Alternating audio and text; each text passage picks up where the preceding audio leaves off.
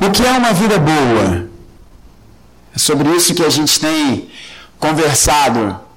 Temos sido instruídos por Deus ao longo desse mês de agosto. E temos falado que uma vida boa não é a vida boa que os coaches nos apresentam, que os livros de autoajuda querem que entendamos, não é a sabedoria que aparece na televisão, tampouco aquilo que nós mesmos achamos que é, mas uma vida boa, uma vida de sabedoria que vem do alto. E é sobre isso que nós vamos ouvir nessa noite.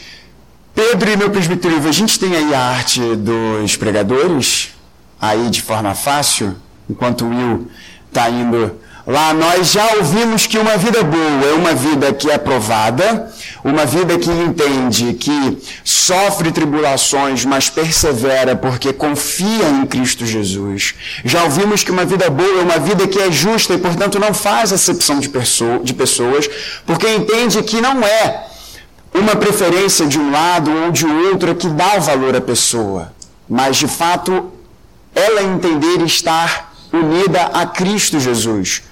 Ouvimos que uma vida boa é uma vida que tem uma fé que age, uma fé que é acompanhada de evidências dessa fé. Os nossos atos dão a evidência da nossa confissão.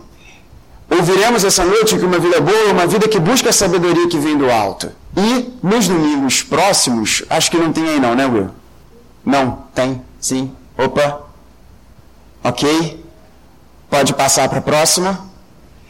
No domingo que vem, nós ouviremos que uma vida boa é uma vida de humildade, opa, é uma vida de humildade e ao mesmo tempo uma vida de abundância.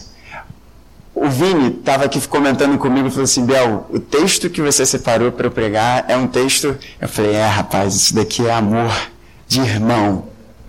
E fecharemos no último domingo entendendo e ouvindo que uma vida boa é uma vida de paciência e principalmente uma vida que busca o Senhor em oração. Então, é, prepare o seu coração, o pastor Vinícius, nosso querido Vini, que bom te ver aqui.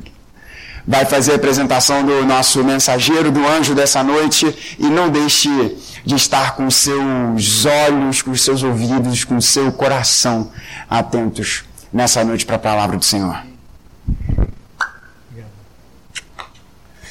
Graças a paz, igreja. Quem não vi de manhã, eu estou cheio de saudade para dar um abraço, viu? E mais uma vez, o Vini sendo Vini, né? Esse, eu, eu, eu, passei a entender isso um dia que o Biel falou assim, Vini, eu queria ser que nem você um pouquinho, bem relacional, né? Que onde chega faz amizade.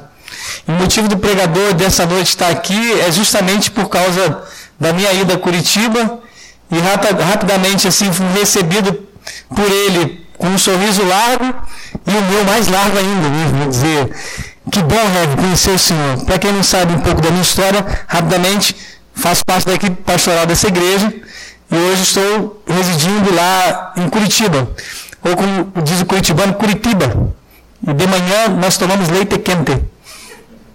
Tá certo, gente? Então, indo para lá pela Sociedade Bíblica do Brasil, estou fazendo a gestão da SBB no sul todo. Orem por mim, porque eu estou passando uma semana por mês em Porto Alegre e o restante em Curitiba. Tem sido um pouco pesado, mas Deus está dando força. E numa dessas leads que a gente está tendo, eu fui visitar o Hospital Universitário Evangélico Mackenzie. Para a glória de Deus. Uh! Quem pode dar uma glória a Deus aí? Gente, vamos ser menos presbiterianos. Glória a Deus, irmãos. Coisa boa. O Hospital Evangélico estava falido, quebrado lá em Curitiba. Aí Deus foi, usou Mackenzie, presbiteriano. Aí você fala, amém. Presbiteriano para poder adquirir o hospital evangélico que estava quebrado e levantar em si o nome evangélico de novo no meio daquela cidade porque estava quebrado e corrompido. E aí a Sociedade Bíblica do Brasil, que faz a doação das Bíblias para os leitos, E aí uma das minhas funções é essa, fazer contato com equipes de capelania e ação social para que a Bíblia vá para os presídios, orfanatos, comunidades terapêuticas e hospitais. Eu falei assim, Mackenzie, gente, estou em casa. Cheguei lá e encontrei o reverendo Hilário. Gente, o nome dele é esse mesmo, tá? Hilário, por favor, reverendo, venha para cá. Não é um trocadilho porque ele é Hilário Batista, mas é o sobrenome só, né, reverendo? Hilário Presbiteriano Batista. E ele é o capelão, gente, lá no hospital que me recebeu, andando naquele hospital todo, carece de orações da igreja presbiteriana, carece do nosso reforço quando vai para a oferta, quando vai para tudo. Pense nisso, que a gente entrou, eu acho que ele vai falar um pouquinho, mas a gente entrou na unidade de atendimento de, de emergência e parecia um campo de guerra, gente, hospital de guerra. E aí ele falou comigo, Pastor Vinícius, é isso que está acontecendo aqui, a gente está pegando, está reformando. Então, aos pouquinhos, a igreja presbiteriana, Mackenzie, estão reformando o hospital e vai voltar a ser o hospital de referência em Curitiba, em nome de Jesus. Amém, amém. Já atende 90% do SUS, só 90% do atendimento do hospital é para o SUS em Curitiba. Então, além disso, é um hospital de referência de atendimento público. E isso tudo com o nosso valor e o nosso amor presbiteriano. Amém. E o reverendo tem esse papel de chegar lá. Sabe aquela família que foi que explodiu dentro do apartamento com o sofá que estava sendo impermeabilizado? É, Lembram disso? E a Raquel. E a criança, e a criança foi arremessada? Vinícius. O Vinícius, né? Que foi arremessado lá. Ele morreu. E faleceu, infelizmente. O reverendo é que deu a capelania para aquela família lá e entregou uma Bíblia da Sociedade Bíblica para eles lá. Então são essas missões que a gente faz e eu encontrei isso nesse sorriso aqui de irmão que me recebeu e hoje a gente já, com tão pouco tempo, se tornou irmãos e amigos. Amém. Eu ainda não fui na igreja dele. Amém. Então eu estou com 1 a 0 já, gente. Ele falou que eu vou pregar lá. Né?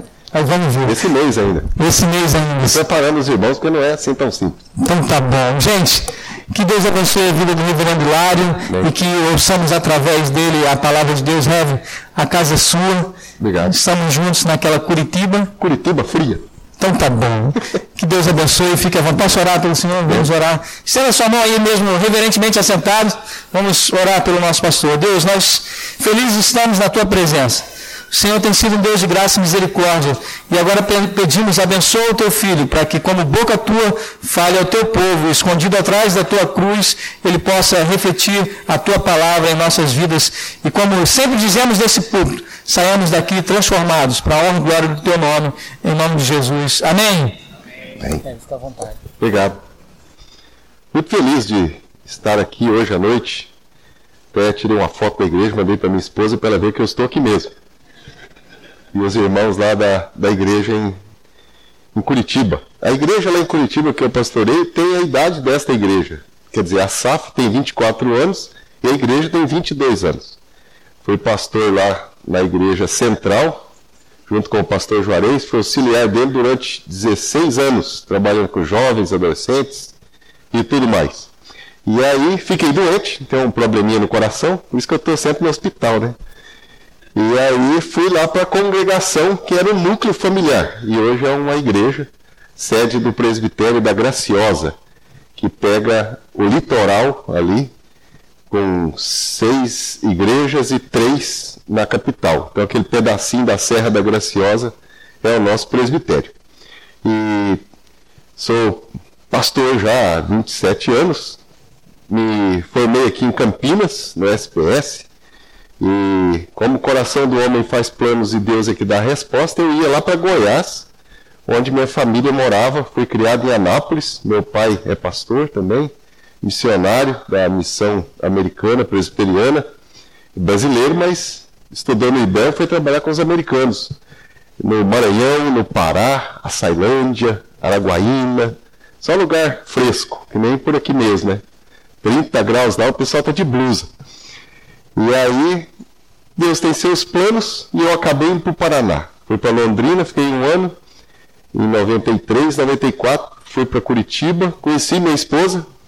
Foi esse negócio meio louco que eu achava que não existisse, que é amor à primeira vista. Em 94, dia 3 de janeiro, nós começamos a namorar. Dia 30 de dezembro de 94, nós nos casamos. Então, faça suas contas rápidas. Dia 30 de dezembro desse ano, nós completamos 25 anos de casados. Ei, glória a Deus, né? E disse Jesus: Tome a sua cruz e siga-me. Tá, vamos em frente aí, né? Que atrás vem gente. Minha esposa é médica, é pediatra, homeopata, diretora de uma maternidade da prefeitura. E somos professores da Faculdade de Medicina, também dou aula na Faculdade Mackenzie. Antes de ser Mackenzie, já dava aula lá. E a alegria de ser capelão do Hospital Evangélico desde 95. Então já faz tempo, né? Nesse tempo da intervenção saí, mas só para vocês saberem que tamanho que é esse hospital dentro de Curitiba. Um hospital presbiteriano. É o maior dos três hospitais presbiterianos. Tem em Dourados, tem em Rio Verde e tem lá em Curitiba. O hospital atende mil pessoas no pronto-socorro. O fluxo de ambulância de sexta à noite até domingo na hora do almoço, que é o, o pico do, do atendimento de, de SIAT, chega a 80 ambulâncias. São mais de 200 cirurgias só de ortopedia. Então, por aí você já vai vendo, né? O que, que acontece lá? Tem um ambulatório de especialidades que atende por dia 2.200 pessoas. É um hospital com 700 leitos e pela condição que chegou hoje, atende só 380 leitos está todo em reforma. O bebê estando de água, eu vou ficar contando para você xixi. Mas estou contando um pouco disso para vocês, porque é, é, muito, muito bom a gente saber o que, que os presbiterianos andam fazendo por aí, né? E o, o Mackenzie comprou o hospital lá em Curitiba e está honrando todos os pagamentos e já é uma referência lá no atendimento do SUS no sul do país. Na, no próximo dia 5 de setembro nós temos um culto o pastor Vinícius vai estar lá. Nós vamos celebrar 60 anos do Hospital Universitário Evangélico Mackenzie. Vai estar lá o ministro da Saúde. Inauguraremos o novo pronto-socorro com capacidade para, para 300 atendimentos hora, o maior do sul do país, particular, filantrópico, 90% de SUS, bancado pela igreja. Mas Deus tem honrado, né? E vai estar lá o presidente Bolsonaro. Não pode falar muito aqui, eu posso, lá não. Porque senão o povo vai lá querendo dar uns tiros nele lá no hospital, né? Mas ele vai chegar lá na base aérea e de helicóptero vai descer perto do hospital e eles já estão nos ajudando lá com fundo perdido do BNDES para construirmos um prédio de 10 andares com L ponto, que não temos, para ambulatórios do nosso hospital universitário evangélico Mackenzie. Então, somos presbiterianos, estamos aí, né? E essa amizade foi uma coisa boa. Mostrei o hospital para ele e acabei me emocionando, porque aquilo lá é uma vida, né? E ele percebeu isso, que em alguns lugares a emoção toma conta da gente, né? De ver o, o, o desafio que Deus tem dentro de um hospital daquele. Mais de 30 óbitos por dia. São três UTIs, uma UTI pediátrica com 25 leitos, só de neonatal. Uma UTI pediátrica intermediária para 20 leitos. Muita coisa acontecendo. Mais de 300 voluntários das nossas igrejas. E as SAFs preparam um enxovalzinho com 40 itens. Eu tenho um lá. Tiver um neto, vai ganhar daquilo lá. E está todo mundo trabalhando. No ambulatório, cada dia da semana, duas SAFs da cidade se revezam para dar lanche de manhã e à tarde e evangelizar. Gente que vem do sul do país todo, né? Mais de 400 pessoas chegam de ônibus, viajam a noite inteira para vir no centro de especialidade. E lá eles ganham comida. Muitos trazem aqueles, aquelas garrafas de suco, né? Que suco? Eles são pobres. Pão, mortadela e a safra chega lá. Pão com carne moída. É delícia, e eu como também. E no final da tarde, sopa. E a sopa lá não é essa sopa rala de hospital, não. É um negócio encorpado. E aí a gente manda brasa também. E os jovens da igreja fazem o, o comando da madrugada. Toda noite tem uma, uma equipe de mocidade no hospital. Passa a noite lá, atendendo as famílias que chegam no pronto-socorro, fazendo ação social, indo com o pessoal até o IML, eles fazem de tudo. E essa galera doa uma noite para estar lá no hospital. Tem um, um jalequinho vermelho e é um vermelho diferente para não ser do PT, né? É brincadeira, né? não tem partido, nada. Mas é um, um vermelhão lá para achar o voluntário e para ele ajudar as pessoas lá a madrugada toda. Se você quiser viver a experiência, está convidado para passar lá uma madrugada conosco no hospital. Hoje eu tenho aqui um desafio gostoso, agora já tem pouco tempo, mas a, a bênção, eu estudei tanto e anotei tanto e, e vim lendo e acabei dando meu livro de Tiago para a aeromoça e cheguei quase a Bíblia aqui no, na igreja, né? Aeromoça da Igreja Assembleia de Deus, mas desviada. E me viu sentado de terno domingo, o que, que um cara faz de terno dentro do avião? Perguntou se eu era pastor, eu falei que era, só que água quero que, que o senhor está lendo? e aí, estou estudando, vou pregar hoje. Falei para ela sobre o sermão. Ela falou, puxa, esse livro é de Tiago? É. E ela falou, nossa, que legal. Deve ser muito bonito, Tiago. Falei, quer? Quero. Toma. Fiquei sem o livro. Beleza pura, já metade do sermão foi por lá mesmo. Coisa boa, né? Mas eu queria ler com você hoje. E, e o desafio aqui foi bom para mim, como edificou a minha vida. Obrigado pelo convite e obrigado pela bênção de poder conversar com vocês hoje sobre a coisa que eu mais gosto, que é a palavra de Deus. Tiago capítulo 3, de 13 a 18. Esse é um, um texto incrível da palavra de Deus e eu quero lê-lo convosco hoje, nesta noite. Queria convidá-los para ficarmos de pé um pouquinho, em reverência a essa palavra, e lermos este livro santo. A palavra de Deus diz assim: Quem entre vós é sábio e entendido? Mostre em mansidão e sabedoria, mediante condigno proceder, as suas obras. Se, pelo contrário, tendes em vosso coração inveja amargurada e sentimento faccioso, não vos glorieis disso, nem mintais contra a verdade. Esta não é a sabedoria que desce lá do alto. Antes, é terrena, é animal e é demoníaca. Pois onde há inveja e sentimento faccioso, aí há confusão e toda espécie de coisas ruins. A sabedoria, porém, lá do alto, é primeiramente pura, depois pacífica, indulgente, tratável, plena de misericórdia e de, boas, e de bons frutos, imparcial, sem fingimento. Ora, é em paz que se semeia o fruto da justiça para os que promovem a paz. Pai, muito obrigado. Muito obrigado, Pai querido, pela tua palavra que é a verdade. muito obrigado pela tua promessa, que esta palavra não volta vazia que ela possa cumprir o seu propósito na minha vida nessa noite, na vida de cada irmão e irmã. Possamos crescer ainda mais no conhecimento do teu amor e da tua bondade e da tua misericórdia. Obrigado, Pai, por esse tempo de meditação. Que as palavras dos meus lábios e o meditar dos nossos corações sejam agradáveis diante do Senhor, rocha minha e redentor meu. Oramos, Pai, em nome de Jesus. Amém. Vamos assentar?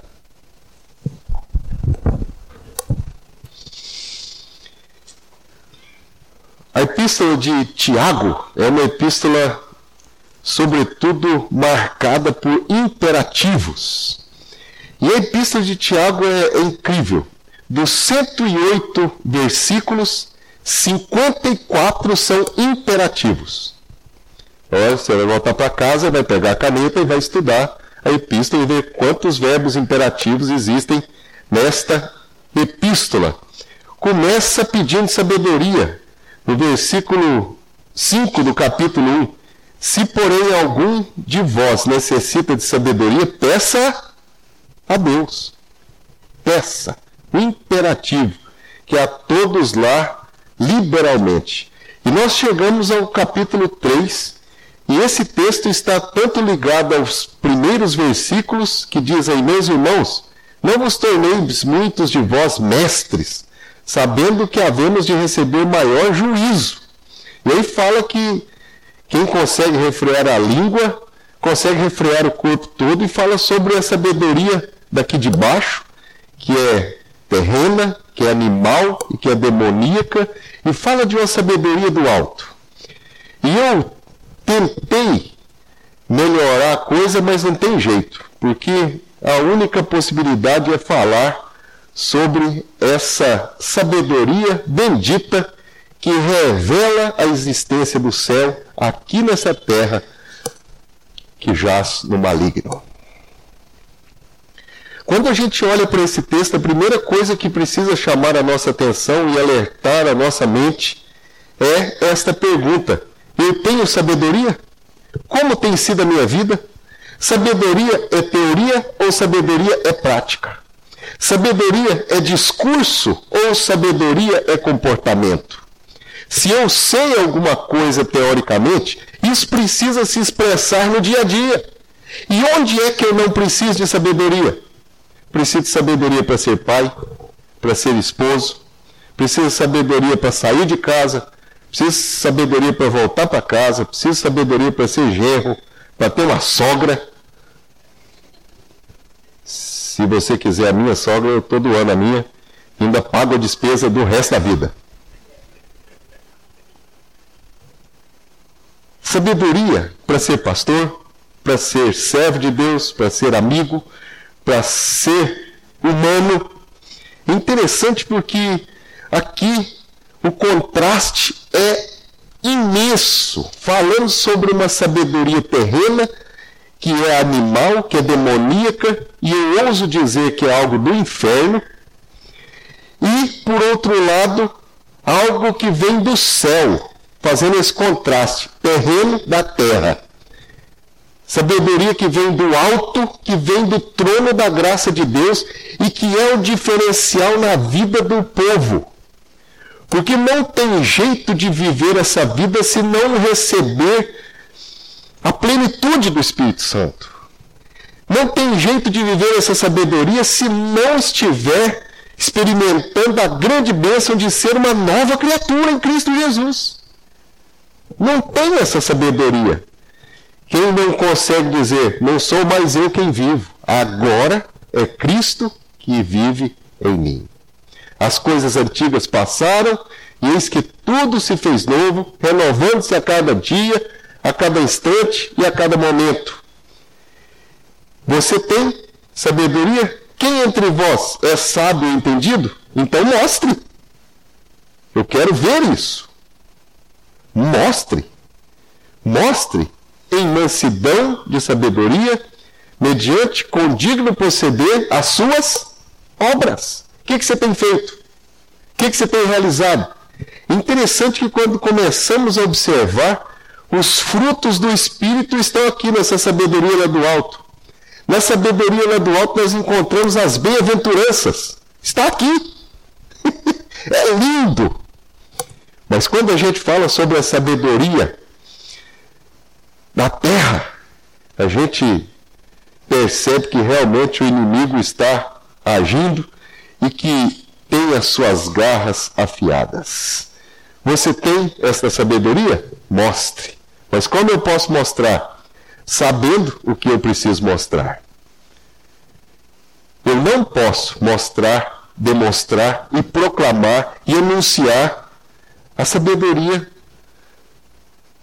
da terra, diabólica.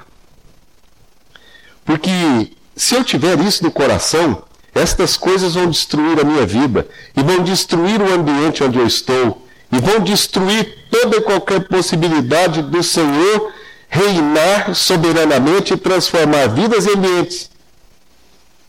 E essa sabedoria aqui da terra, que não é a sabedoria do céu, é marcada por coisas horríveis. Veja o versículo 14. Se pelo contrário tendes em vosso coração inveja, na verdade, no original, inveja, vírgula, amargura, não está juntinho assim. Mas inveja é uma coisa muito interessante, porque é desejar o que o outro tem. Não estando satisfeito consigo mesmo, você deseja a vida do outro. Você acha que a vida do outro é que vale a pena, a vida do outro é que é boa. E o ódio se instaura no seu coração. Disso vem morte.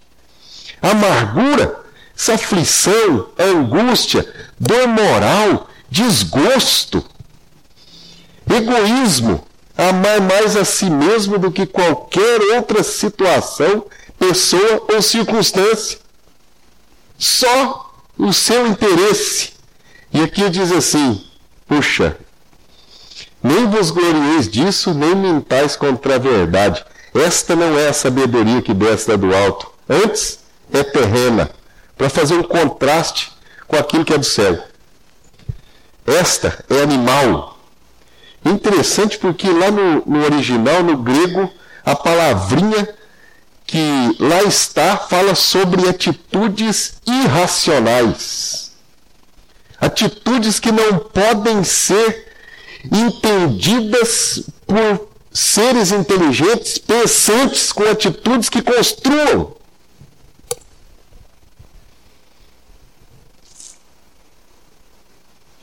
Lá na nossa igreja temos um médico, um ginecologista, tem uma clínica grande de fertilidade humana, Dr. Álvaro Sesquim.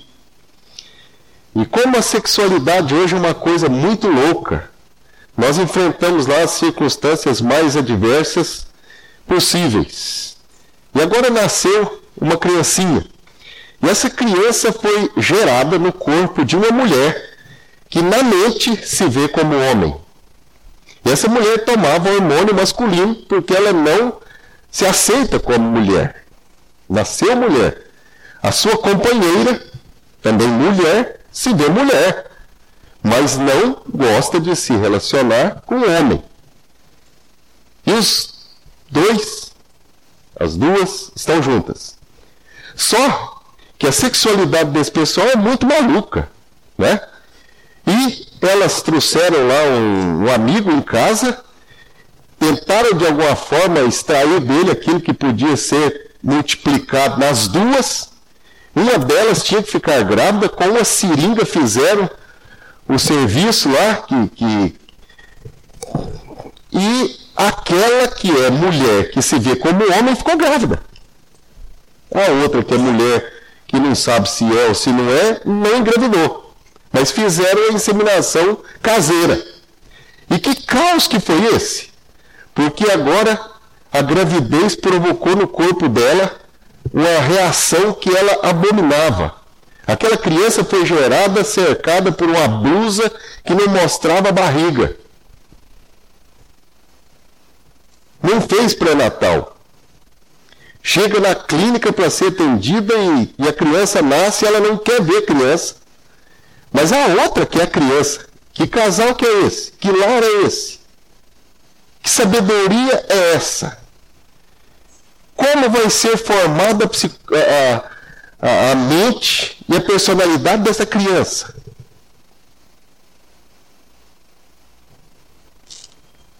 Nós estamos falando de coisas malignas. Estamos falando de loucura. Mas eu não quero ficar falando de loucura porque essas nós já conhecemos. Eu quero falar sobre a grande bênção que Deus tem para nós no meio do inferno que nós vivemos. Que é a sabedoria que vem lá do alto. E essa sabedoria que vem do alto é algo maravilhoso, é algo tremendo, algo que pode transformar a vida, a história, que pode transformar a minha história, a sua história. E é interessante porque essa sabedoria primeiramente, é pura. E essa palavrinha vem do Antigo Testamento que falava sobre purificação cerimonial. E uma pessoa impura não podia entrar na presença de Deus. E nós precisamos permanecer na presença de Deus, purificando a nossa mente e o nosso coração. Confessando os nossos pecados. Derramando a nossa alma e o nosso coração diante do Senhor Hoje, no nosso meio, a necessidade de perdão é tremenda. Toda família tem dificuldade. Daqui a pouco é Natal. Uns não se dão com os outros. Fazem lá um encontro, a família, mas não se dão. Tem gente orgulhosa, pura, não está contaminada por essa sabedoria terrena, maligna e animal. É algo que vem do coração de Deus e que demonstra o amor e o poder de Deus e se manifesta em paz, porque também é pacífica. E onde o Senhor está é um lugar onde reina a paz. Lá no hospital, quantas mulheres chegam vítimas de violência? Uma delas que está internada conosco, visita proibida.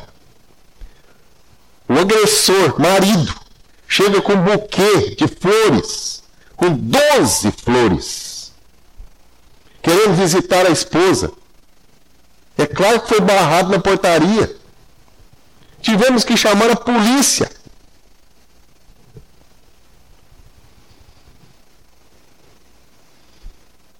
Da criancinha,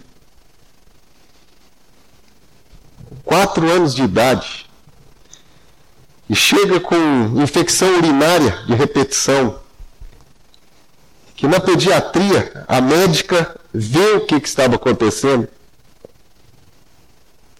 chama o preceptor, porque era uma residente, uma menina que estava sendo abusada dentro da sua própria casa.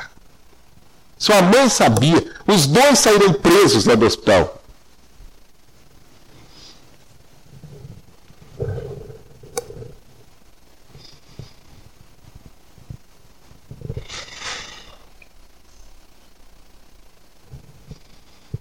Foi para cirurgia. Ela nunca vai poder ter filho. Esse é o contraste. Esse é o contraste. A sabedoria lá do céu é bendita porque produz vida. Hoje é dia dos pais. Hoje manhã preguei lá na igreja e falei sobre os deveres dos pais. E eu falei para uma comunidade complicada, que é a minha igreja. Filhos de pais separados, irmãs e irmãos separados. E os deveres são deveres da conjugalidade de uma só carne, o dever dos dois, pai e mãe. É interessante porque quando você vai lá em Tito, você vê que tem um versículo falando sobre o dever dos homens e três que falam sobre o dever das mulheres. um dos jovens.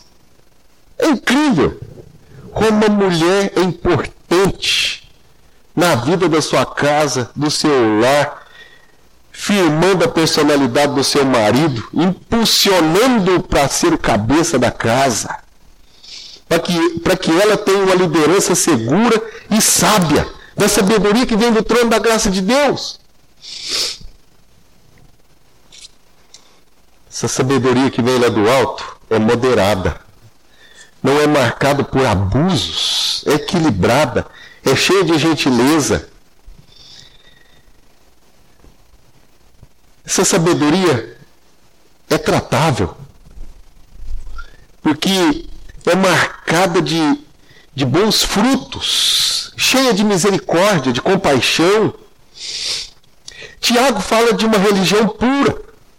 E aqui no capítulo 4, a continuação do capítulo 3, porque o tema não muda. Diz assim: De onde procedem guerras e contendas que há entre vós? Essa sabedoria aqui da terra. Porque no versículo 16 diz aí: Onde há inveja e sentimento faccioso, aí há confusão e toda espécie de coisas ruins. De onde senão dos prazeres que militam da vossa carne? Cobiçais e nada tendes, matais, invejais e nada podeis obter, viveis a lutar e a fazer guerras, nada tendes, porque não pedis. Pedis e não recebeis, porque pedis mal, para esbanjardes em vossos prazeres. Eu preciso chegar aqui aos, aos finalmente. E, e eu preciso ver que essa sabedoria lá do alto é sem parcialidade, sem preferências. Que essa sabedoria lá do alto é sem fingimento, sem hipocrisia. Que essa sabedoria que vem lá do alto é a demonstração do caráter de Deus na vida de um ser humano aqui da terra. É a instalação do reino de Deus aqui nesse mundo que jaz no maligno. Fiquei impressionado e fiquei pensando, e, e, a grande pergunta surgiu na minha mente hoje. O grande questionamento está no versículo 13, e esta é a conclusão desse, dessa perícope. Quem entre vós é sábio e entendido? E a resposta está no início do capítulo 3, que diz assim: Meus irmãos, não vos torneis muitos de vós mestres, sabendo que havemos de receber maior juízo, porque todos tropeçamos em muitas coisas. Se alguém disser que não tem pecado, mentiroso. Nós usamos muitas vezes a sabedoria aqui da terra, animal e terrena, para tratar das coisas de Deus. Reunião do sínodo, reunião do presbitério, é direção de um hospital, né? Que se começarmos a contar aqui as histórias.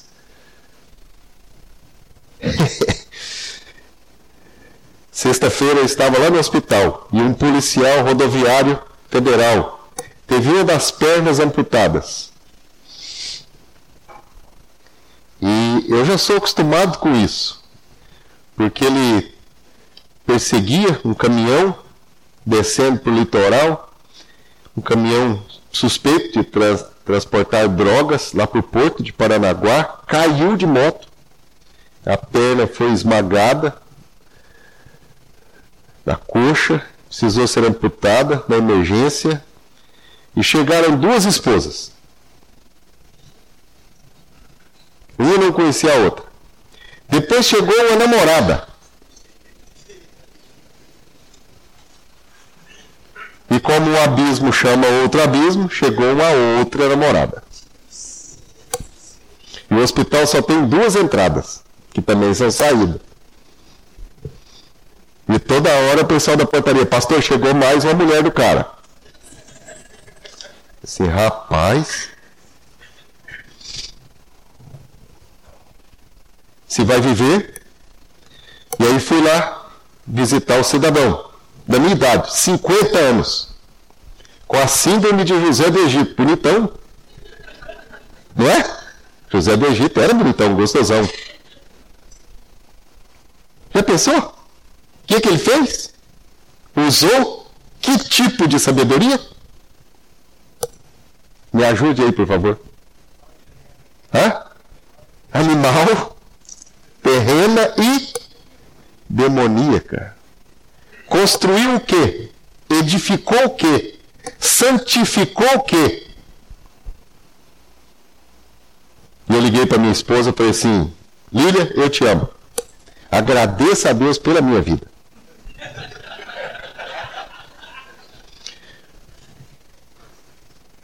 E aí ela falou assim: Eu agradeço todo dia essa cruz. Eu falei, calma, calma.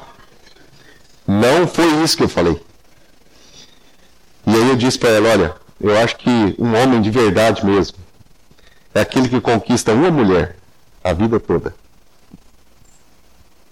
Não é um homem de verdade. Não é um cara que conquista muitas mulheres. Isso é fácil. Conquistar uma a vida toda. Vocês estão vendo, ó. Ó. Ela manda tanto em mim que eu cheguei a um ponto que eu já não posso tomar mais nenhuma decisão sem ela, porque eu tenho seguro. Mas minha mulher é, é bênção de Deus, é, é maravilhosa. E olha, o que, que seria de mim se Deus não me tivesse dado aquela moça? Pequenininha, no quinto ano de medicina, né? Casei antes dela crescer. Né? E depois que ela cresceu, nós já estávamos casados. É que legal, né? Eu olhei para minhas filhas e disse assim, no, no jantar da sexta-feira, antes de eu dar aula no seminário Batista, lá em Curitiba, presbiteriano Batista. E aí estava indo dar aula de aconselhamento, e no jantar ali rápido, que ela ia com as meninas para o ensaio do coral lá na igreja, meu filho ia para a faculdade, eu disse assim, Marta e Raquel, nós temos gêmeas, 15 anos, iguaizinhas, não sei quem é quem. Né? Para bater, eu não posso bater porque eu bato na errada. E mamadeira eu dei para a mesma duas vezes, também foi proibido até de dar remédio, então também não dá certo. Olhei para elas e falei assim, Marco e Raquel, vocês têm um padrão para arrumar namorado depois dos 18 anos. Elas, tá bom, pai. O padrão sou eu. Tem que começar por aqui. Uma delas falou, ferrou. Falei, calma, isso não é palavra que diz no lar cristão, nem na igreja. Mas eu tenho conversado com elas, tenho falado para elas que elas precisam achar alguém que as valorize. E alguém com quem cada uma delas possa construir uma família que possa proclamar a bondade de Deus sobre a face da terra. Onde Deus te plantou, você pode produzir frutos nesse lugar. Fruto de sabedoria. Se alguém precisa de sabedoria, peça, peça para Deus. Eu tenho pedido muita sabedoria para Deus, porque não é fácil servir ao Senhor e agir integralmente com sabedoria. Só tem um jeito de viver sabiamente na presença do Senhor, aprendendo a depender do Senhor em todas as coisas. Antes de fazer qualquer coisa, conversar com Deus. Antes de conversar com a minha esposa, eu converso com Deus. Antes de conversar com a minha sogra, eu converso, converso, converso com Deus. Foi por isso que Pedro teve aquele probleminha, né? Curou a sogra dele e não aguentou. Quando eu vou conversar com os nossos filhos lá em casa, o Isaac queria sair da faculdade. E eu conversei com Deus, conversei com Deus, fui conversar com ele. Quando eu vou conversar com alguém lá na igreja, eu converso com Deus, converso com Deus. Quando eu vou lá na clínica do Dr. Álvaro conversar com alguém, eu converso com Deus. E eu aprendi que a melhor coisa é calar a boca. Se você quer ser sábio e entendido, cala a boca. Porque lá em Provérbios diz que até o tolo calado passa-se. eu sou esse.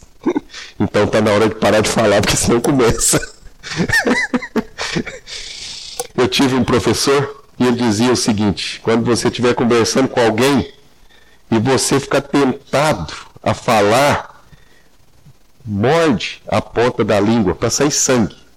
Aí você fica entretido com aquele sangue da sua boca e você não fala nada para a pessoa que possa destruir o que Deus quer edificar na vida daquela pessoa. Quem entre vós é sábio e entendido? Mostre em mansidão de sabedoria, mediante um proceder digno de cidadão dos céus. Obras que sejam testemunhos de que Deus é bom, de que a sua misericórdia dura para sempre e que é de geração em geração a sua fidelidade. Antes de terminar, queria que você fizesse uma perguntinha para quem está aí do seu lado. Se olhasse para quem está aí do seu lado perguntasse assim: Você é sábio e é entendido? Pergunta aí, faz favor. Gostaria que você dissesse para essa pessoa que está do lado aí: Se você é sábio e entendido, mostre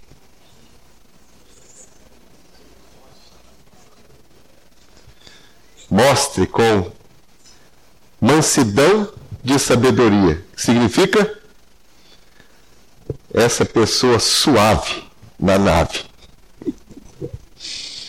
cheia de Deus, que sai até pelos poros o bom perfume de Cristo. Essa pessoa que mostra em tudo o que faz, que é Deus quem a conduz e a sustenta, para o seu louvor e para a sua glória. Davi, perseguido por Saul, podia ter matado, não matou. Sabedoria do alto.